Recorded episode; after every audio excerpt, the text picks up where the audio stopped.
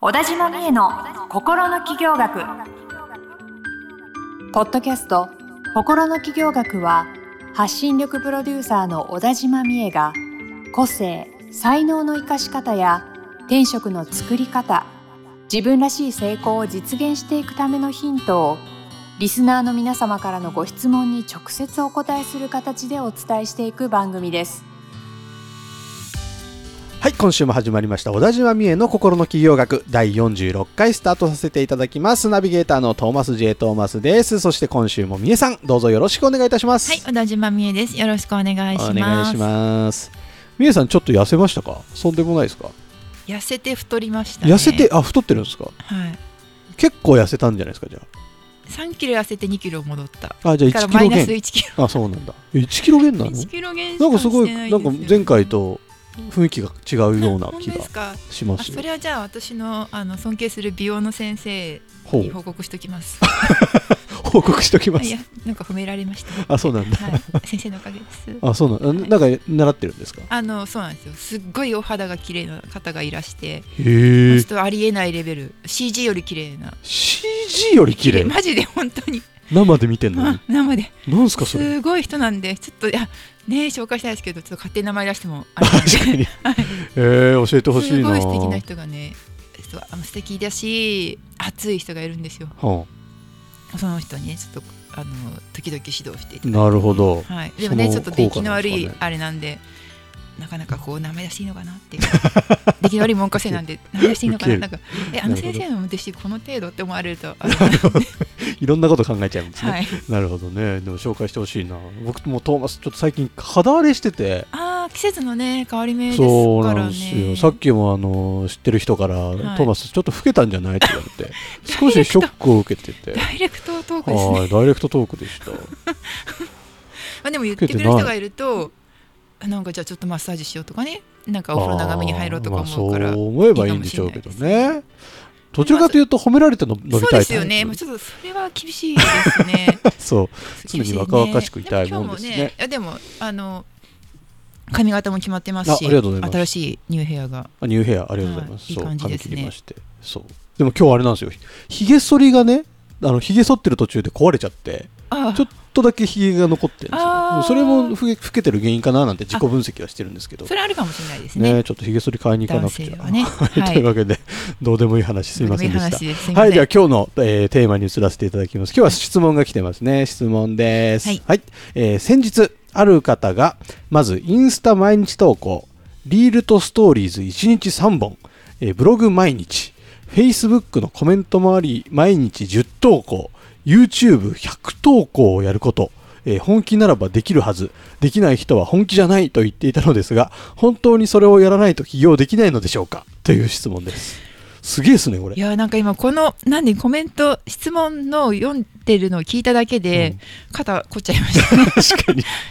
絶対やりたくない。緊張感が背中に走っちゃいました 絶対やりたくないですか、あはい質問ありがとうござあいますりがとうございます。うん。まあ、前提としてやっぱ発信はする必要あるっていうのは前提とある,、はいはいはいあると思うんですよ、まあ、自分のことをねうん。誰も知らないので、うんうん。まあ、認知してもらう必要がありますと、はい。まあね、じあなたがこう何ができる人でどういう背景があってどういう思いがあって、でまあ、どういうサービスをね提供していてとか、まあ、そういったことはあの誰も知らないのでうん。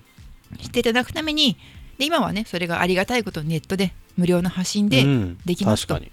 いうことなので、あの発信はしましょうという大前提です私も。うんうんうん。なんですけどこれはねこの今言ったみたいななんかい。ろいろもろもろ1日3本とか、うんうんうん。あー毎日毎日っていうのは、まあ、あまり現実的じゃないなっていうふうには思うわけですよね。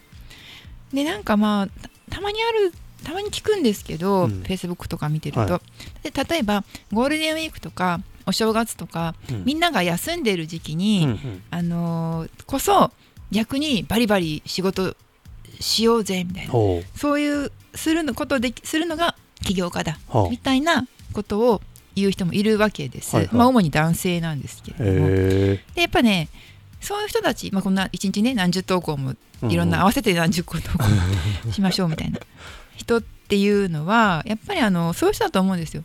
例えばなんか独身だったりうん。ここう睡眠時間以外全部仕事に当てられますみたいな。そういう人だったりとか、まあ、あるいは家族がいるんだけど、あうん。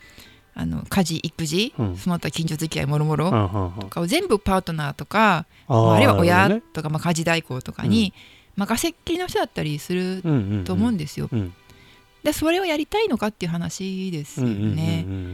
実際多いのはね私もそうですけど、まあ、家事をしたりとかうん。子供の世話をしたりとか、うん。まあ、趣味いろんなことをねうん。やったりとかっていうことをしながらですし、まあ、私なんか今もう子供そんなにちっちゃくないですけど、はい。ちっちゃい方はもっと大変だと思いますしね。まあ、介護されてる方もねたくさんいらっしゃると思うし、あとはその、まあ、会社員とかパートをやっててで起業しようとうんうん。思ってる人もたくさんいると思うので、はい。まあ、そっちの方が大多数だと思うんですよね。うんうんでなんかまあそういういろんな生活がありながらなんか志があっうんてはい。行動しよう発信していこうっていうこと自体がまず尊いと思うので、うんうん。なんかそこの気持ちはそのピュアなところは忘れないでほしいと思うし、思うんですよ。だからそれを私はそんなねあの人が言うみたいに毎日毎日何投稿もできないダメなんだろうかって思ってほしくないっていうのはすごいあると思うんですよね。まあそうですよね、うん。やっぱ得意不得意ありますよね。本当こういうの得意な方って何の苦もなくやるじゃないですか、うんうんうん。僕も知り合いにいるんですけどなんかどの SNS やっても絶対1万人以上フォロワーがつくみたいな人がいてすごい。どうしてんの？って聞くと、うん。もう本当朝から晩まであのツイッターならツイッターでいろんな人と絡んでインスタならインスタでいろんな人にコメント入れてみたいなことを本当ずっとやってるんですっ本当にて自分でやってるんですね。代行とか自分で。自分でえその人仕事は何なんですか？その方はあのそういう、まあ、アイドル業なんとかそういうひ仕事なんで、まあ、そういうのがまあ仕事に直結していくんでしょうけどあでもやっぱりあると思うんですよね。できる人できない人。あ得意な人得意じゃない人。しやっぱりそのアイドル業だとなんだろう課金ポイントがうん。ライブとかうん物販とかだったりするのかなと思うんですけどもっとね割とこう多い企業家としては、まあ、コーチングだったりとか、うん。うんまあ、先生やってたりとか、はい。っていう方だとその方たちの対応が一番なうん。一番のメインの仕事なわけだからそ,、の朝から晩まで SNS やってたら本業ができなくなっちゃい ますよね本当っすよコンテンツ作ったりとか、できなくなっちゃうのでね。ねからそのまだある一定期間例えば立ち上げの時期とか、うん。はいはい。ちょっと無理をするっていうのはまあありだとは思うんですよ。んんあのね自分はもう発信をしていくんだとかするのが、や仕事の一部なんだみたいなことを自分にこう体感させるために、うん。この時期は頑張ろうみたいな、はいはいはい。ちょちょっと早く起きて頑張ろうとか、っていうのはあると思うんですよね。私もそのまだ会社員で子供が保育園に行ってて起業しようと思ってた時に、うんうん。まあ、最初やっぱアメブロだみたいな感じになって、はいはいはい。その時は朝4時に起きてアメブロ書いてましたね、うーん。4時じゃないと5時だともう遅いんですよ。子供とかが起きてきちゃったりするので、ね。でまあそれをずっと続けられるわけでもなくいやーきついっすよ、はい。ずまあ、やっぱりいつの間にかその習慣はなくなったんですけど、うんうん。だからあれじゃないですかその毎日そんな大量は無理と私は思います、うん。うんだけど発信するっていうことはずっとやっていく、うんうん。でその分量はあのなんていうの？見定めながら、うんうん。で時には無理しながら、はい。でも無理しない時もありながらうんうんうん。っていうのがいいと思っていて、よくその本当にクライアントさんにも言うんですけど、うん。休んでもいいけどやめなければいいっていうふうに言っていて、うんうんうん。なんかねいやメルマガ実はやってたんだけど、うん。しばらく休んでて、うんうん。再開するのがなんか気が重いですみたいな。ああなんかわかることを言う方が結構いるんですよ。はい。でえ？うん。いや別にしれっと送ればいいじゃん。なんか先週も出しましたけど何かぐらいの体で普通に、まあねあの受け取ってる側は気づかないですよそうねそうそう。確かに。なんで普通にいいですよ。別にあの何の前振り前振りっていうか実はしばらくぶりですね。なんかこういうことがいろいろあってとか書かなくていいんで、突然なんか普通に昨日も出してましたぐらいのテンションでうん。書くといいよってすごい言うんですけど。で休んでみるけどやめないうんうんうんうん。それは大事かもしれないですそれでね言うと私よくなんか見かけたまに見かけるのがなんかこう、うん。ほら100日連続投稿チャレンジしてますみたいなはいはい。ことをなんか宣言して、うん。まあブログとかなのかな、うん。なんかわかんないけどそういうのを毎日やってます。で今日何日目何日目みたいな、うん方とかいると思うんですよ、うん。いいるじゃないですか、うん。でそういうのが性に合う人はいいと思うんですけど、はい。結構ああいうのってじゃあ100日だったら100日経ったら、うん。パタッと止まっちゃう人って割と多いんですよね。なるほどね。で止まっちゃう人は目的が多分 100, は100日発信したらなんか売れるんだとか、お客様がバカバカ集まるんだみたいな、なんかそんなイメージでやってたのかな。でもそうならなかったからみたいな感じなのかなと思っていて。あれはそうじゃなくて100日やるっていうのはただ自分のためでしかないので、はいはいはい。習慣づけというかね。習慣づけとか、うん。まあ、やってるうちにねあこんなことも書けるぞとか、まあ、文章上達していったりとか、っていうあの、まあ、内的な成長のためでしかないので、そこをなんか目的を違っちゃうと100日でなんかもう力尽きるというかはあはあはあ。となんか100日やろうがやらないが別に読者からはどうでもいいからね。本当そうにですよね。本当どうでもいいことなんで。知らんわって話そうですよね。知らんわって話なんで。自分のために、まあ、習慣化のためにやるぞみたいな感じなんで、うん。まあ何が言いたいかってそう。目的設定が必要ですよね。そうそうそうそう。なぜやるのかっていうね。そうそう。で100日やることが目的ではなくって、まあ、それは習慣化の目的の手段として、うん。まあ、100日まずやってみようかなってやってたらいいと思うし、まあ、私はその100日間頑張って力つける人よりはうん。もう週に何回かとかでもうん。で休みながらでもずっとやってる人の方が絶対これはねあの残るんですよ。これは本当、なぜならみんなが勝手に脱落していくからそういう人たちが。まあ、私も脱落しましたよ。メルマガ以外は。受ける。経験者なんですイねンスタもずっともうなんか2年ぐらい1年2年放置みたいな。インスタねよくわかんないんだよなトーマスもでもインスタらしいですよやっぱり今は。あそうっすか。はい。認認知度リールとか？リールとかマジ大事だ何あげていいの？って思っちゃでそういうのはちょっとな学んだ方がいいかもしれないですね。ね。あの私はそこ教えられないんでそういうの得意な方うに、うんまあでもとりあえずやってみるのは大事かもしれないですね。はい。続けてみる。なんでそう、まあ、何が言いたいかというと、まあやあの続ける？うん。無理のなく続ける。のでいいと思いますね、その何でしたっけ？え？何でしたっけ？最初の質問の、うんえーできない人は本気じゃないと。はいはいはいはいとまでう言う人がいたわけですけど、うん。まあ、そういう人はだからそのお盆とかでも働く人なんですよと、そうですね。はい、お盆とかお正月もブログ書いてるうん。人なんですよ。ちょっと家族はねとちょっとこう距離を置いてみたいな、はいはいはい。それはちょっと人種が違うんじゃないですか。っいや違いますよていうところをまず押さえておけばいいかなって思いますね。ね。そうですよ。はい、まああんまりね根を詰めすぎずなぜ自分がこれをやらなきゃいけないのかって納得できてからでも遅くはないかなという気がしますので思いやる。目的を見つけながらぜひ頑張ってみてください。はい、はい。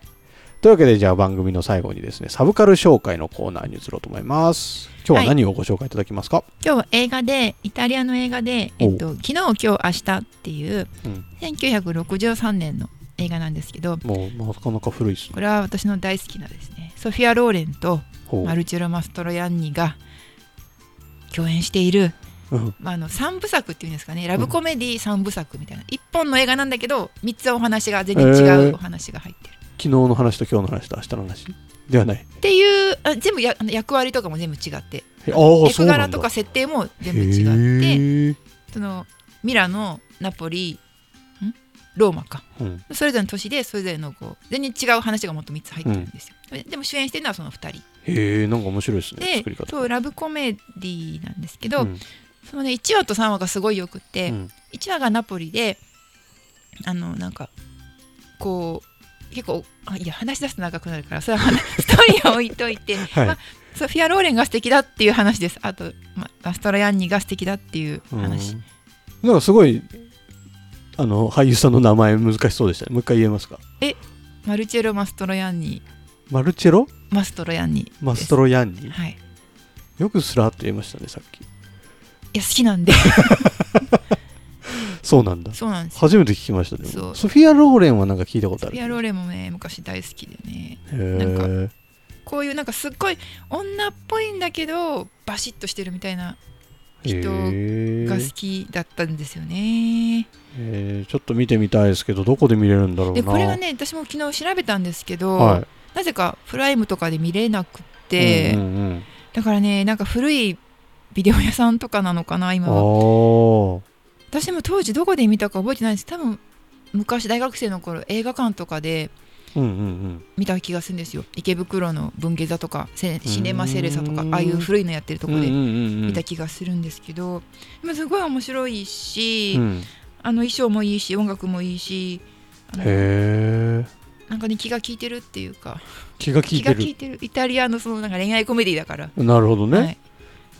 え見たいけどななんかねまた見れるチャンスがあねったら。そうっすね、はい。ちょっと随時ね検索して見れるチャンスを調べていくしかないですね。おすすめです。はいちょっと皆さんもぜひぜひ見てみてください機会があれば。はい。トーマスもちょっと探してみます。